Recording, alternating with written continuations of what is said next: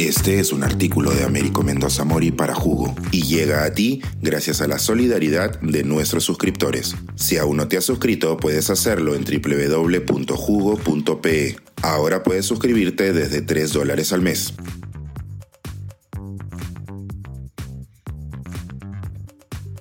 Las historias y las tablas.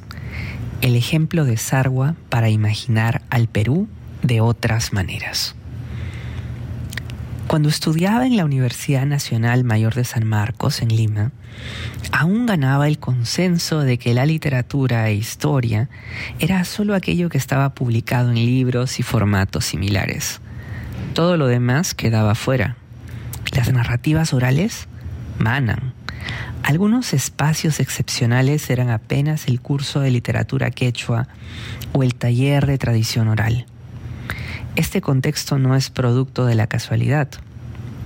El intelectual peruano Antonio Cornejo Polar nos recuerda en su libro Escribir en el aire el momento en que la palabra escrita hace su aparición en el territorio del Perú. Año 1532 en Cajamarca. Una Biblia entregada al entonces Inca Atahualpa, y este, al no comprender su funcionamiento, que la echa al piso, generando así la furia de los conquistadores españoles que lo toman preso.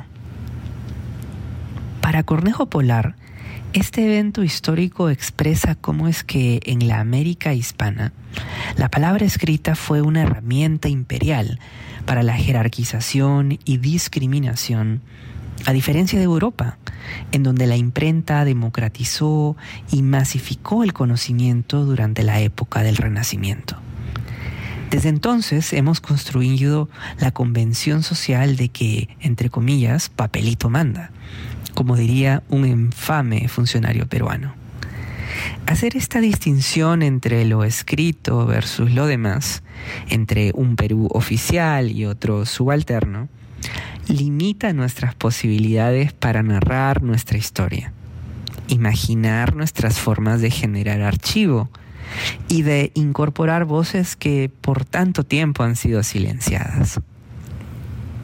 Lo cierto es que las historias, narrativas y literaturas existen también desde los relatos orales, las artes, las letras de canciones y la danza.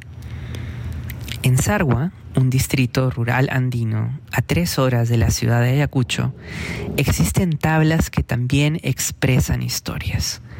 Originalmente, estas eran vigas de madera que se regalaban a las parejas de esposos que construían sus casas. Las tablas gigantes contenían viñetas con dibujos representativos de la vida de la pareja, actividades favoritas, plantas que cultivaban en la zona, animales y el santo patrón protector o alguna devoción a la Virgen María. Con el tiempo redujeron su tamaño y dejaron de ser únicamente regalos para nuevas parejas y se convirtieron también en lienzos para contar difíciles historias en años de la violencia terrorista y de los crímenes de Estado. En los últimos años, artistas como Benuca Ebanán han hecho de las tablas de Sarwa manifiestos para temáticas feministas y de género. La reciente película Diógenes 2023 nos representa a un padre soltero que vive con sus hijos en las afueras de Sarwa, donde pinta tablas que luego intercambia por comida. Sin embargo, al mismo tiempo, gesta una pequeña colección personal en donde grafica dolorosos sucesos con los que su familia y miles de peruanos han tenido que lidiar ante la ausencia de una historia oficial que los incluya, otras tecnologías son usadas para enriquecer nuestra perspectiva de la sociedad.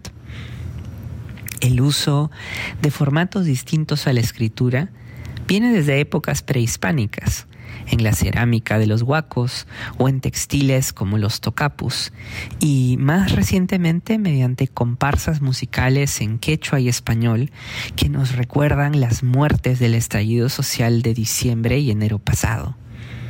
Así, la película en mención nos interpela para empatizar no solo con difíciles contextos históricos, sino también para conocer cómo estos son recordados y archivados en la memoria colectiva. Lo cual me dejó esta pregunta.